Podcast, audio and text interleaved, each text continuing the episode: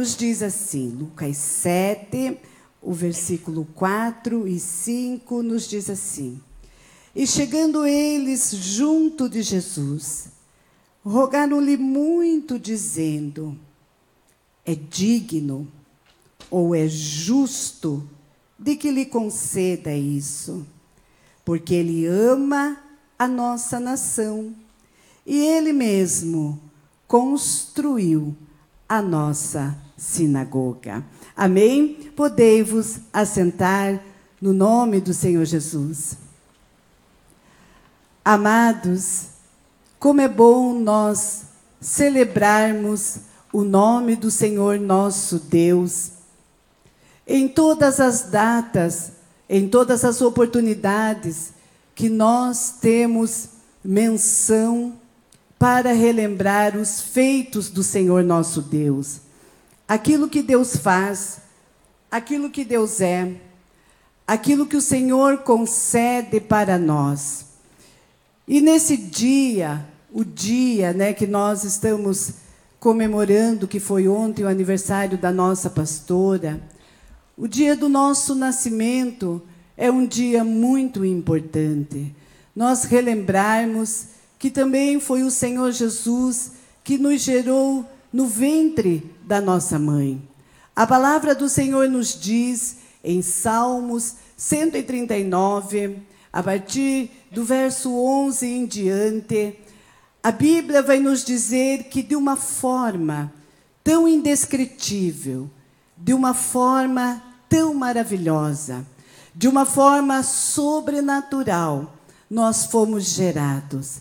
E enquanto estávamos sendo gerados, tecidos, formados pela mão do nosso próprio Deus, à medida que nós estávamos sendo formados, Ele mesmo já ia contando os nossos dias e escrevendo a nossa história. Aí nós vamos relembrar o que o salmista falou no Salmo 71, a partir do número 6, quando ele estava cercado por N situações, ele expressa com a convicção da fidelidade do Senhor o que é ser gerado no ventre. E ele expressa e diz assim: Por tua mão, ó Deus, eu tenho sido sustentado desde o ventre da minha mãe, e a tua boa mão me tirou deste ventre.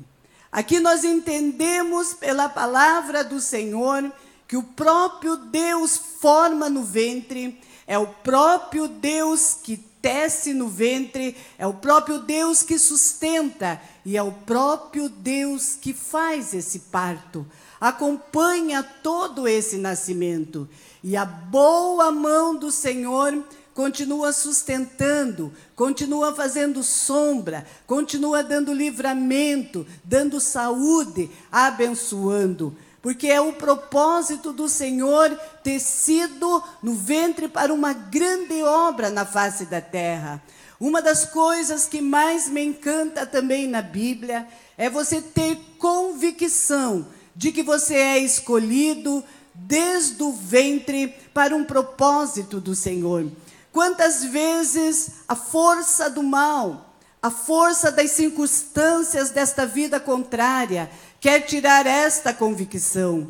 Mas eu olho para o que Paulo escreveu aos Gálatas, no capítulo 1, a partir do versículo 15, quando Deus o levantou como uma autoridade espiritual. Talvez algumas pessoas se indagassem Talvez algumas pessoas viessem inquirir, quem sabe, por causa né, do seu passado ali, mas o apóstolo Paulo nos dá uma grande lição do que é você fazer uso da palavra, saber que foi Deus que te formou, que foi Deus que te escolheu, que foi Deus que te sustentou até aqui e que você não está no mundo por acaso. E que o propósito dele não é uma coincidência no destino, não é uma possibilidade vaga no futuro, não. Paulo escreve assim: Eu penso que, na minha concepção, alguém talvez quisesse lançar em rosto alguma coisa né, na vida do apóstolo Paulo, mas ele é enfático. Ele é categórico quando diz assim: Mas aprove o Senhor, aprove Deus, revelar o seu filho a mim, e desde o ventre da minha mãe me escolheu. Olha que coisa mais linda quem era o apóstolo Paulo antigamente? Mas, irmãos, quando Deus alcança, Deus transforma, nós temos que ter ciência que Deus é conosco, que foi Deus, que Deus que nos escolheu e não pediu conselho para ninguém. Quando eu olho para Atos 13, e vejo quando eles estavam ali, Saulo, Barnabé, juntamente com os irmãos, a Bíblia diz que eles estavam adorando, servindo a Deus. E a Bíblia é enfática em dizer: e falou o Espírito Santo: apartai-vos, Saulo e Barnabé, para o propósito, para o chamado para aquilo que eu tenho vocacionado. Irmãos, não era qualquer voz, era a voz do Espírito Santo do Senhor. E não foi uma sugestão, não. O Espírito Santo não, re, não reuniu as miríades celestiais, os anjos, a hierarquia, e diz assim: olha, eu vou dar uma sugestão. Talvez vocês apartem Saulo e Barnabé. Não. Ele foi categórico, o Espírito Santo que falou: Apartai-vos para mim, Saulo e Barnabé. Ah, meus amados irmãos, que privilégio da parte de Deus, quando isto é internalizado em nós. E o servo de Deus, a serva de Deus, não abre mão disso.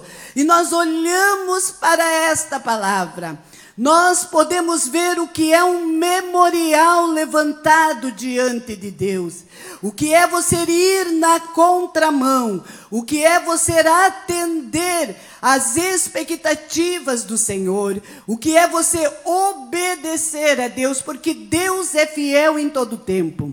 O Senhor não falha, não. Mas das coisas que Deus tem falado comigo, pastora Regina, é que muitas vezes, é, o inimigo ele não nos conhece, ele não nos conhece por revelação, não, ele nos conhece por observação. Ele nos conhece por observação, pela visão dele, aquilo que ele observa, e ele está sempre à espreita. E Deus tem falado comigo que jamais o inimigo vai se levantar contra nós, contra a obra do Senhor, contra a sua família para expor pontos né, positivos, virtudes, não. Ele fica observando ali para expor pontos negativos, né? Por isso, fiel é o Senhor que nos guarda. Não só nos renova, mas nos guarda, nos fortalece e guarda do maligno. E eu olho para esta palavra. Alguém que é atraído à fidelidade do Senhor Jesus. A Bíblia nos diz, a Bíblia vai nos falar de um centurião. E aquele centurião estava debaixo de uma ordem de César. E ali nós sabemos que César, aqui para nós, agora, aqui nesta noite, representa né, as coisas deste mundo, representa o ódio, representa o pecado, representa a opressão. E Deus falou muito comigo nesta palavra. A Bíblia nos diz, a Bíblia nos diz, Marcos vai registrar isto, que este homem, que era um líder, que era um líder, ele tinha pessoas sobre o seu comando. E ele tinha um servo, e aquele servo estava atormentado. E quando nós falamos do que é estar atormentado, nós estamos falando daquilo que a pessoa fica subjugado, daquilo que vai tirando o seu direito de ir e de vir, aquilo que vai tirando o direito da sua alegria, aquilo que vai tirando o direito de exercer o seu trabalho, de se construir em família. Quando eu olho para a palavra, Marcos também registra que este homem começou a ficar não só atormentado, mas ele começou a ficar paralítico, paralisado. E eu não quero trazer na questão de um âmbito fisiológico, não, de uma enfermidade que a pessoa não possa se mover. Eu quero trazer numa questão espiritual. Sabe quando o inimigo quer paralisar aquilo que Deus formou, aquilo que Deus criou, aquilo que Deus projetou? Sabe quando o inimigo vem na contramão para produzir tormenta, não só as externas, mas como as internas. Você já viveu um dia de tormenta? Você já viveu uma tormenta interna? Você já conviveu com alguém ou já vislumbrou alguém que outrora caminhava, outrora andava, outrora exercia as suas funções, quem sabe espirituais, ministeriais? Mas essa tormenta veio e paralisou. Como é bom, meus amados irmãos, quando tem alguém que se importa, quando tem alguém que acredita na fidelidade do Senhor Jesus. Como é bom quando alguém invoca o poder que há no nome do Senhor nosso Deus, para Deus libertar, para Deus fazer cessar a tormenta, para Deus fazer voltar a caminhar, a sonhar, a estudar, a ser feliz. Quantos estão aqui neste lugar? Quem sabe vive dias de tormenta, quem sabe está contemplando alguma coisa que o inimigo quer paralisar mas o apóstolo Paulo mesmo falou isso na sua segunda carta.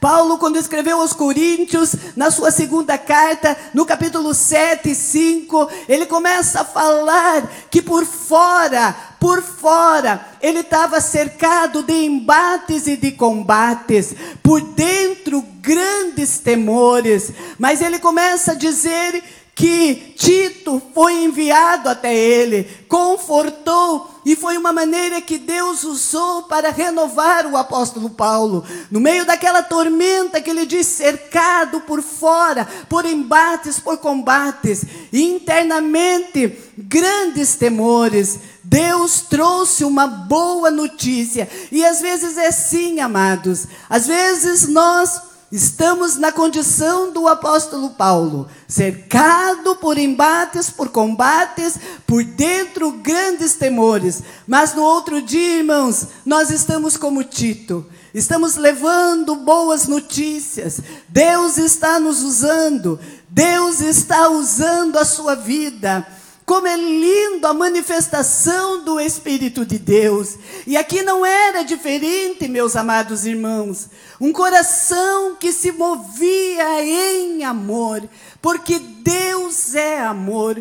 O texto da palavra do Senhor em João 3,16 diz: Porque Deus amou o mundo de tal maneira que deu o seu Filho para morrer por nós para que a gente não viesse a perecer, mas todo aquele que viesse crer, viesse ter a vida eterna. A essência de Deus é amor.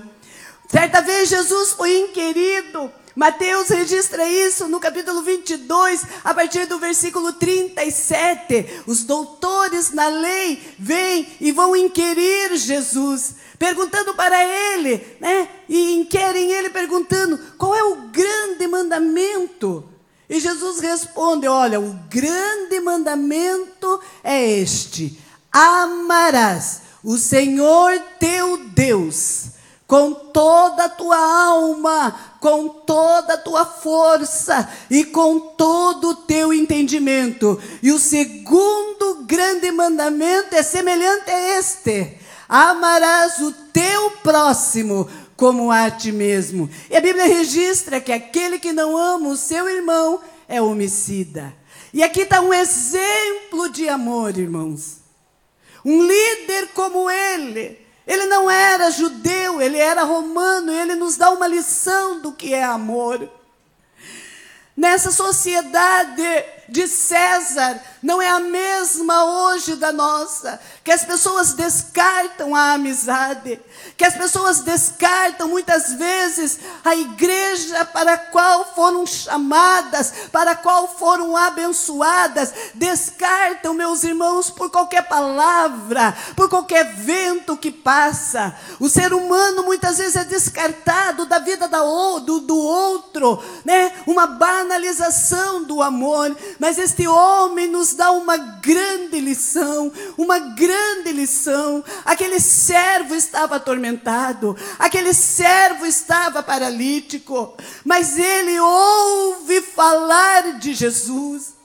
Ah, meus amados irmãos, ele poderia deixar aquele servo perecer. Ele tinha outros, né? Ele tinha outros para cumprir a mesma tarefa que aquele servo. Mas, amados, quem ama não descarta. Eu acho lindo quando o apóstolo Paulo, ele escreve ali na sua carta sobre o amor. Quando ele começa a falar no capítulo 12 da primeira carta de Paulo aos Coríntios, no capítulo 12, ele vai terminando ali aquele, aquele capítulo, e ele começa a falar dos dons espirituais, que os dons espirituais, né, nós devemos buscar com zelo. Ele nos orienta a buscar com zelo os dons espirituais, mas ele termina o capítulo dizendo assim: Olha, eis que vos mostrarei um novo caminho. Qual era o novo caminho? Aí no, no capítulo 13 ele introduz o amor. Ele começa a falar do amor. Ah, se eu tivesse o dom de profetizar novas línguas, mas se eu não tivesse amor, olha, de nada adiantaria. E ele começa a dizer: o amor nunca falha. E o amor de Deus, ele é derramado pelo Espírito Santo em nós. O amor tudo crê, o amor tudo suporta. Ah, queridos irmãos, nesta noite nós nos reunimos aqui em amor para celebrar a vida. Vida esta que muitas vezes vem os embates e as tormentas, mas em tudo Deus se apresenta para trazer uma resposta. Olhe, queridos, quando olhamos aqui, vemos aquele homem, e eu entendo pela palavra do Senhor como nosso ouvir influencia no nosso milagre, como nosso ouvir influencia na honra, como nosso ouvir influencia na nossa intimidade com o Senhor. A Bíblia diz que a fé vem pelo ouvir e ouvir a palavra de Deus. Eu lembrei, irmãos, é, quero fazer um parênteses aqui. Agora que Deus me fez lembrar o que Moisés ouviu. A Bíblia diz que Faraó pede para que os gados, né? Ali quando Deus é, instrui Moisés, instrui Moisés, escolhe Moisés para tirar o povo do Egito. E ali conduzir aquele povo para uma terra, né? Para a terra prometida. Mas, irmãos, agora aqui no altar, Deus me fez lembrar o que Moisés ouviu. Talvez você ouviu esta frase, quem sabe numa frase mais abrasileirado, né? Numa frase mais regional, cultural. Eu posso até traduzir aqui, quando ele vai lá e, e, e Faraó diz assim, é, que os gados iam ficar, os rebanhos iam ficar. Moisés, numa convicção da fidelidade de Deus, diz: nenhuma unha ficará no Egito. Nenhuma unha ficará no Egito. Ele tinha uma missão de tirar todo aquele povo. Aqueles animais faziam parte da adoração também ao Senhor. Mas uma coisa que ele ouviu me chamou a atenção, a forma que ele se posicionou. Quando o faraó olha para ele e diz: Olha, quando Moisés fala para ele: Não, não vai ficar nada aqui sobre a tua mão, nada vai ficar subjugado neste lugar. Deus me incumbiu de levar tudo, Deus me incumbiu de uma missão. E fiel, fiel é o Senhor, em outras palavras. Aí Faraó diz bem assim: olha, guarda-te, guarda-te de não vires mais o meu rosto. Porque quando certamente vires novamente o meu rosto, enxergue novamente o meu rosto, certamente morrerá. Irmãos, talvez numa nessa frase mais abrasileirado, Faraó podia ter dito, né? Olha, eu não quero te ver nem pintado de ouro. Nem de ouro eu quero te ver aqui na minha frente. Mas, irmãos, ali ele assinou a sua sentença de fracasso. Porque Moisés, eu acredito que tomado, tomado pela autoridade do Senhor, pela convicção de quem Deus, de quem o tinha levantado, incumbido daquela missão, disse assim: disseste bem, disseste muito bem, porque nunca mais eu te verei. Alabasto e Mahai. Você já ouviu uma frase quando alguém diz eu não quero nem te ver, ou quem sabe alguém já falou para você, né? Não, a fulana não quer, nem, não quer nem te ver. Olhe, siga em frente naquilo que Deus tem para você.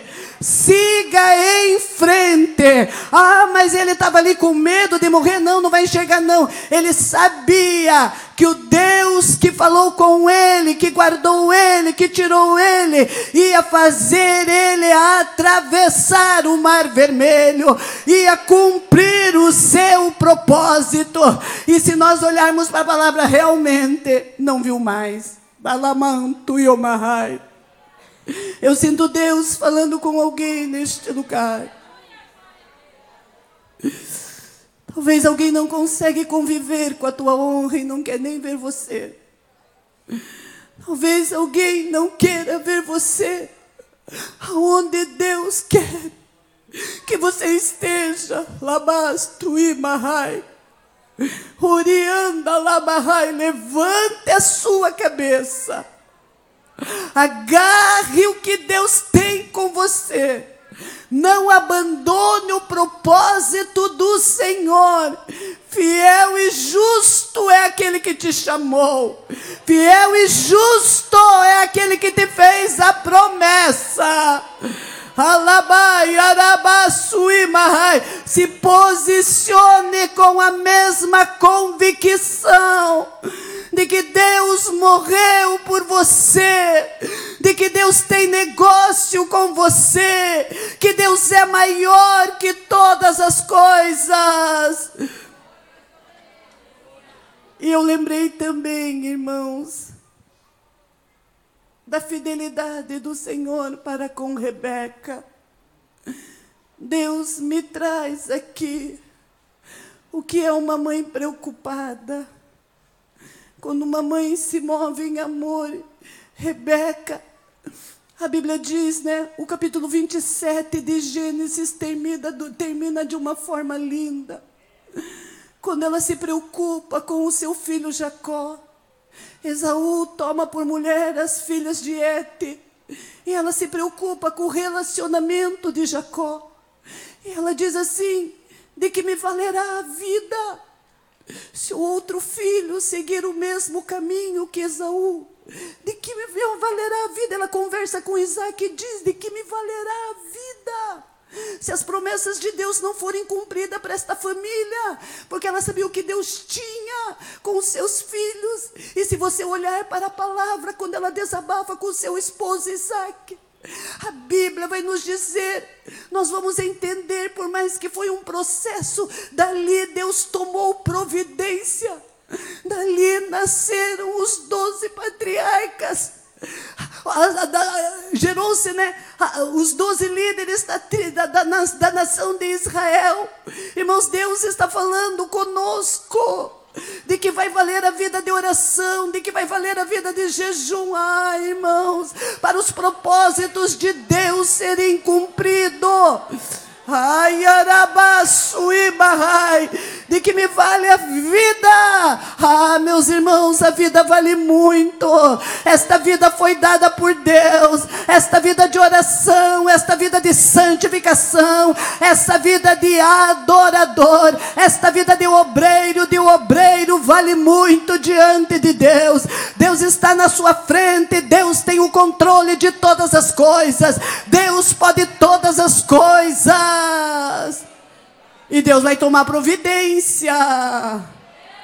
Alamai, o mesmo Deus que tomou providência com Rebeca e Isaac, vai tomar providência com você. Antecomanahai, de que me vale a vida. Se as promessas de Deus não for cumprida, vale sim, meus irmãos, porque Deus não despreza a oração, porque Deus não despreza uma lágrima. Aquele que é fiel ao Senhor, o Senhor também tem compromisso com a sua palavra, o Senhor tem compromisso com aqueles que têm compromisso com Ele.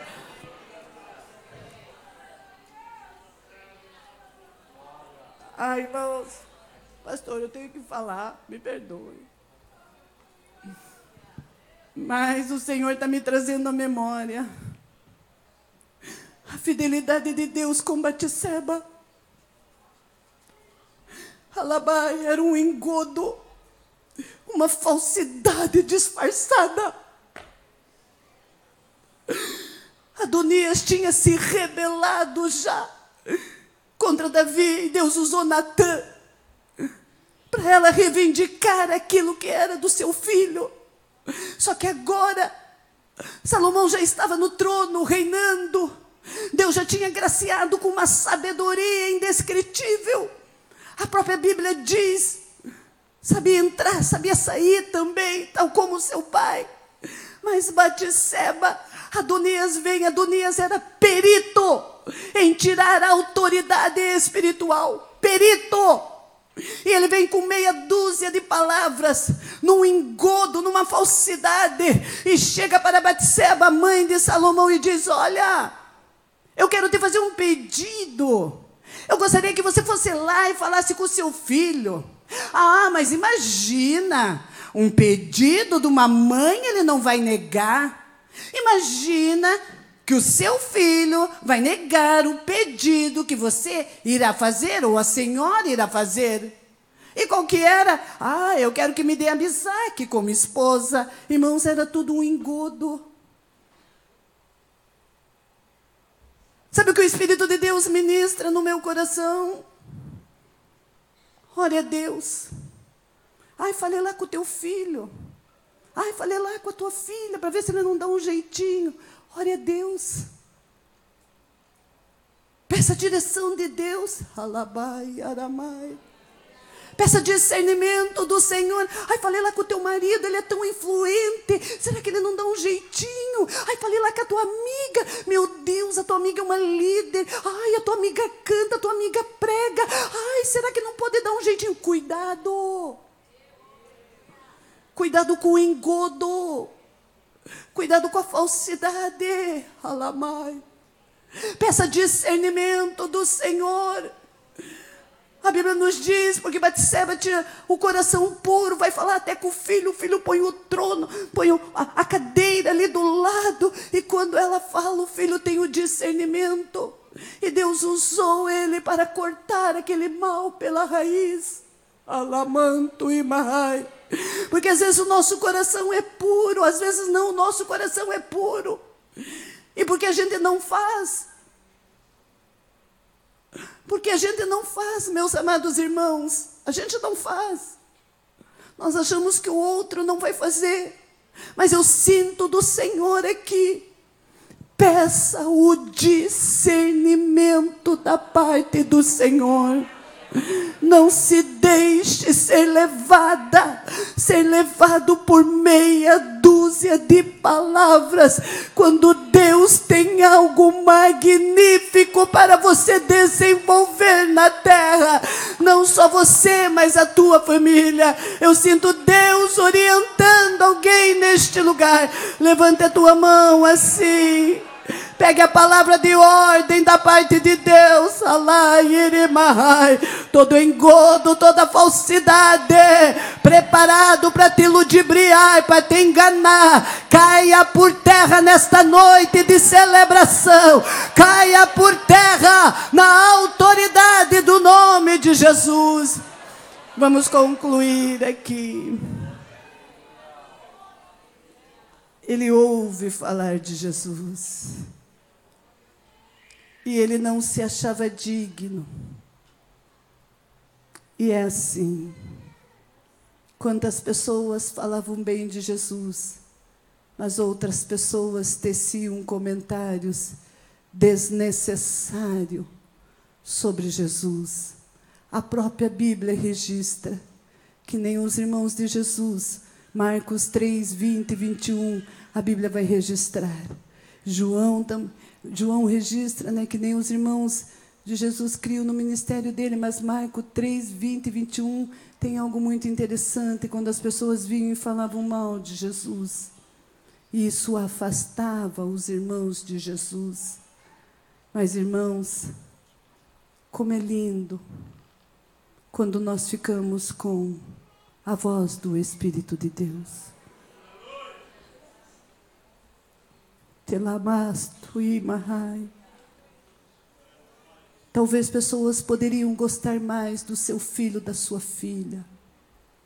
Talvez pessoas poderiam gostar mais do seu marido, do seu pai, da sua mãe. Sabe por que não gostam? Porque tem alguém, ó, disseminando, ó, o ódio. Mas enquanto tem alguém disseminando o ódio, tem um espírito falando: apartai-vos para mim, separai-vos para mim. Alabarraço e mahai. Alabaçu e naramahai. Andimini andele mahai. Para cada palavra negativa, Deus tem milhares de palavras de conquistas, de palavras de bênção. Ai, Deremanai. E Jesus gostando, irmãos. Ah, meu Deus. Jesus amando é o que importa. É melhor você ser amado por Jesus e odiado por todos, do que ser amados por todos e reprovado por Jesus. Tarabalamai. A Bíblia nos diz que ele ouve falar de Jesus. E ele não se acha digno, e às vezes é assim. Às vezes alguém até não se acha digno de ocupar a posição que ocupa. Às vezes a pessoa não se acha digno nem de ganhar um presente. Mas isso é por causa da pressão. Isso é por causa da disseminação de contendas, de palavras torpes, de chocarrices, elemai. Mas sempre tem alguém que fala por nós, o Espírito Santo. A Bíblia nos diz que ali vai alguém, antes dele se aproximar de Jesus, vai alguém. Os líderes ali, vai. Ele precisava de um milagre. Ele precisava de um livramento. Ele precisava que o Senhor visitasse o seu servo. E nós estamos aqui e nós desejamos, que eu creio que a pastora Regina deseja, que Deus visite as suas servas, os seus servos, os campos aonde estão presidindo, Labaste e Amarrai. E esta frase faz a diferença. Aquele homem tinha tudo para disseminar o ódio. E às vezes você tem tudo para pagar com a mesma moeda, mas você não faz, porque você ama esta palavra. Porque você é fiel a esta palavra.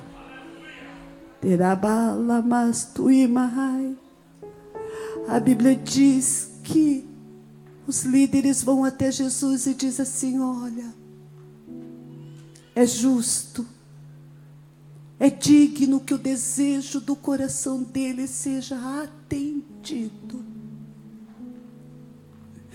Porque ele ama a nossa nação. E ele mesmo construiu a nossa sinagoga. Sinagoga que Jesus fazia uso para ler o rolo da palavra. Lucas registra no capítulo 4 que Jesus fez uso da sinagoga de Cafarnaum. Irmãos, e Deus tem falado comigo. É justo que você viva a honra do Senhor. É justo que Deus salve o teu filho. É digno que Deus salve a tua filha. É digno que Deus abra esta porta. É digno, é justo que Deus te dê um livramento nesta noite. Porque você ama o reino dele. Você ama o chamado que ele confiou na tua mão. Alabai. E você está construindo a obra dele. Você está construindo o reino dele. Alai, aramai. Talvez você está neste lugar. Você criou seus filhos debaixo do banco. Ajudou a construir a história. Como nós estamos vendo a história de uma mulher sendo construída e construída na obra de Deus. É justa esta honra. É justa esta celebração, Alabasui Mahai. É justo que Deus te honre. Eu quero te perguntar: se você consegue lembrar do que você está construindo. Uma das coisas que eu ensinei a minha filha, minha filha, quando Deus guardar a mãe, se porventura você não lembrar de outros versículos da palavra de Deus, abra a palavra aqui, aponte o dedo para este versículo e diga para Deus: Deus, eu ajudei a construir o legado da minha mãe.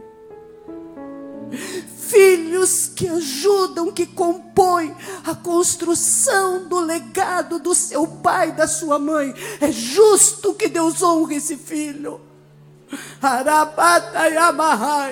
Mães que constroem o legado dos seus filhos, esposas que constroem o legado dos seus esposos, esposos que constroem a obra de Deus é justo que você alcance um milagre nesta noite. É digno que Deus alcance um membro da tua família. É justo que Deus mude alguma situação. É justo que Deus levante esse teu filho e use. É justo que Deus levante essa tua filha e use. É justo.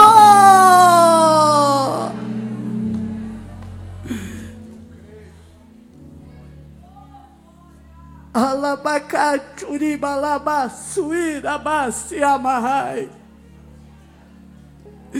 Turiaste conde rei, marrai.